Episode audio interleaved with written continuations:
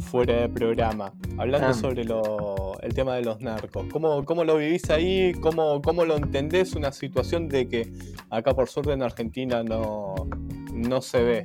Capaz que está, pero no se ve. Y es Rosario, ¿no? Este, ahí en Rosario, en Santa Fe, es donde más Sí, duro pega, tal vez. Quiero decir, en Buenos Aires también está, ¿no? Pero eh, donde más explota es en Santa Fe. Sí, sí, sí, totalmente. Bueno, mira, acá, eh, concretamente en Zamora, en este momento hay una lucha, es una plaza, como se dice, un territorio peleado por distintos grupos.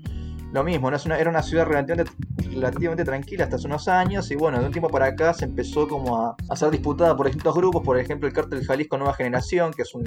Jalisco está acá al lado, el estado vecino. Sí. Eh, y de hecho el cártel Jalisco es el cártel más, junto con el cártel de Sinaloa, te diría incluso el cártel de más eh, grande del país en este momento, ¿no? Que tiene en cuanto a recursos, en cuanto a territorio que está controlando, es un cártel relativamente gran, eh, joven, pero que se expandió de una manera brutal. Que bueno, está, está disputándose en este momento la, la plaza esta de Zamora, junto con eh, el cártel de Santa Rosa, que es de Guanajuato, que es otro estado vecino. Que de hecho hace poco cayó el, el capo, digamos, del cártel, uno de los capos. Y junto con eso hay grupos locales. Está uno que se llama Los Viagras, se llaman así.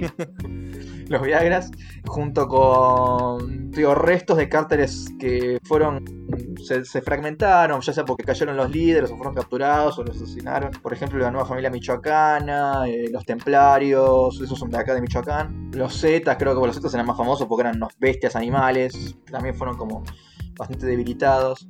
Pero quiero decir como que son grupos que se van re- reagrupando entre ellos, ¿no? Y, y se organizan eh, para combatir a los cárteles más grandes. Y esto es para posicionarse en un lugar para hacer la droga y distribuirla, no es para vender a, a pobladores locales, digamos. O la No, gente ver, de es- ahí con- termina consumiendo, termina cayendo. Hay, hay, hay gente que consume, que está metida, que consume. Quizás no acá en Zamora, pero sí más para el sur, por ejemplo, en, en los Reyes de Salgado, que ahí hay varias gente metida y es un, ese sí es un pueblo más, como dice acá, de rancho.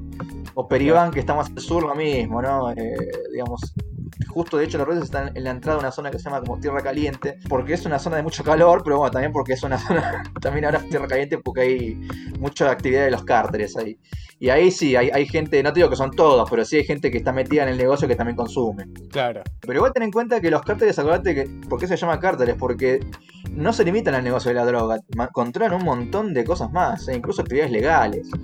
Digamos, son grandes cárteles por lo mismo, son como empresas, ¿no? Como grupos multiempresariales que controlan desde lo que se te ocurra, controlan puertos hasta, por ejemplo, la producción de, de- de palta, que acá se le dice aguacate, claro. ¿no? Que, los empre- que es de hecho el principal producto del- de acá de Michoacán. Aguacatera se les dice acá a las empresas. Sí, Eh, hay muchas metidas con, con cárteles también, por ejemplo. Y cuestión que de hecho el resto leyendo una noticia de que cagaron a tiros a un camión, un cargamento que tra- traía aguacates de otro estado.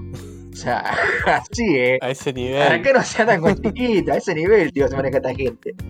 Era porque no queda, porque defiende la producción local. Y yo le dije a mi mujer, digo, che, pero no, dice, sí, me dice, ¿por qué te que ahí están casi todos los aguacateros están metidos con los narcos? Me dice, a la mierda. Claro.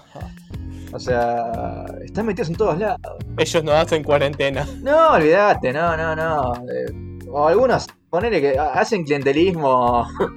sé que algunos han distribuido eso hace rato, creo que han distribuido despensas y qué sé yo, muy típico, ¿no? Eso en la época de Escobar en Colombia también se hacía. Digamos, tenían ese tipo de mecanismos para la gente que no puede trabajar, pero ellos no.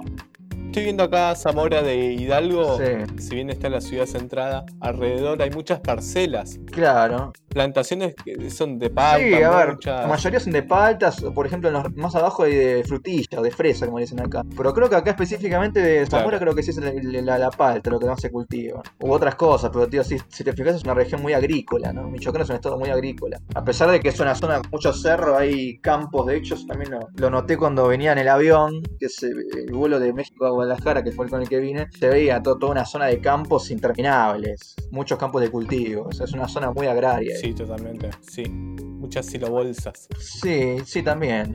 también. No, no sé si acá no cultivan soja, esa es la diferencia. Claro. Pero sí. De manera que no, sí, tío. El tema del, del narco acá eh, est- está muy complicado. Se, se disparó mucho, te digo, por el tema del surgimiento de nuevos grupos, o por fracciones, o por disputas de territorio.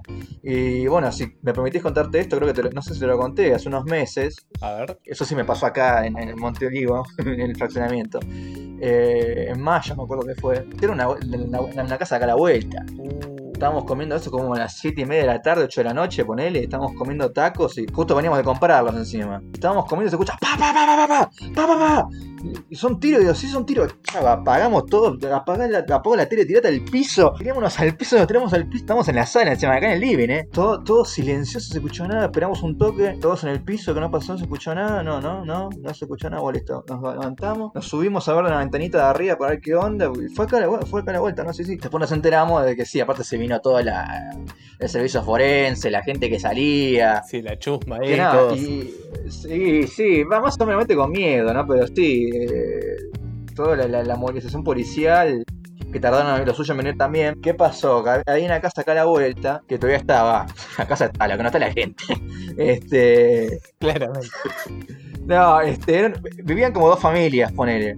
Pero una casa, viste, de esas medio truculentas, tipo, dejaba mucha basura afuera, los pibes estaban todo el día en la calle, digamos, todo el día con la música al mango, gente medio, medio turbina. Y bueno, gracias a Dios los pibes y las mujeres no estaban en la casa. Porque de hecho mi, mi cuñada por se puso, Ah. estábamos todos cagados y no, porque tío, no sé cuántos chicos estaban en la casa esa. Pero estos, estos tipos, te olvidaste, o sea, bajan a un pibe y no les importa un carajo. No, no, no, ni Calle que cae, ahora ya no tienen código, antes por lo menos todavía, todavía sí, ahora ni esto, pero bueno, por suerte, esta vez no sé si, tío, porque sabían algo, qué pasó, pero las mujeres y los chicos estaban en otra casa con una vecina y estaban los dos tipos, digamos, que fueron los que fueron a bajar. Llegaron, una vecina que lo que nos contó, llegaron unos tipos de una camioneta con los pierros, pum, pum, pum, ahí los dejaron ahí tirados y se fueron. Rajaron con la camioneta como estaba. Obviamente nadie se, todos se esconden porque no- nadie quiere ser involucrada, digamos. Una Claro, como que claro. llegó a verlo. Pero sí, después por las noticias se, se enteró que fueron dos hermanos que eran. Uno murió en el lugar y el otro fue hospitalizado. Pero, digamos, esa fue la, la- mi primera y por suerte la única vez que me, tocó de cerca este problema. Que, lamentablemente ahora, tío, acá en la, en la ciudad está.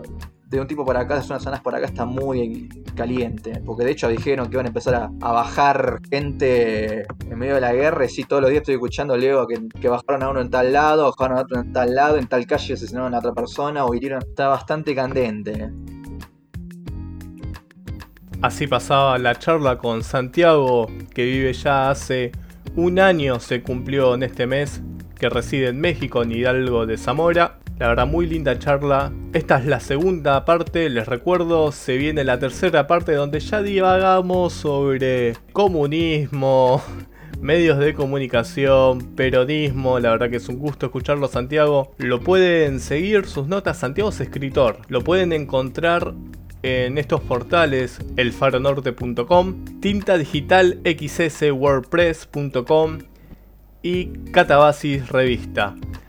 La verdad que lo pueden googlear, están los links en la descripción de, de Spotify o de donde estén escuchando el podcast.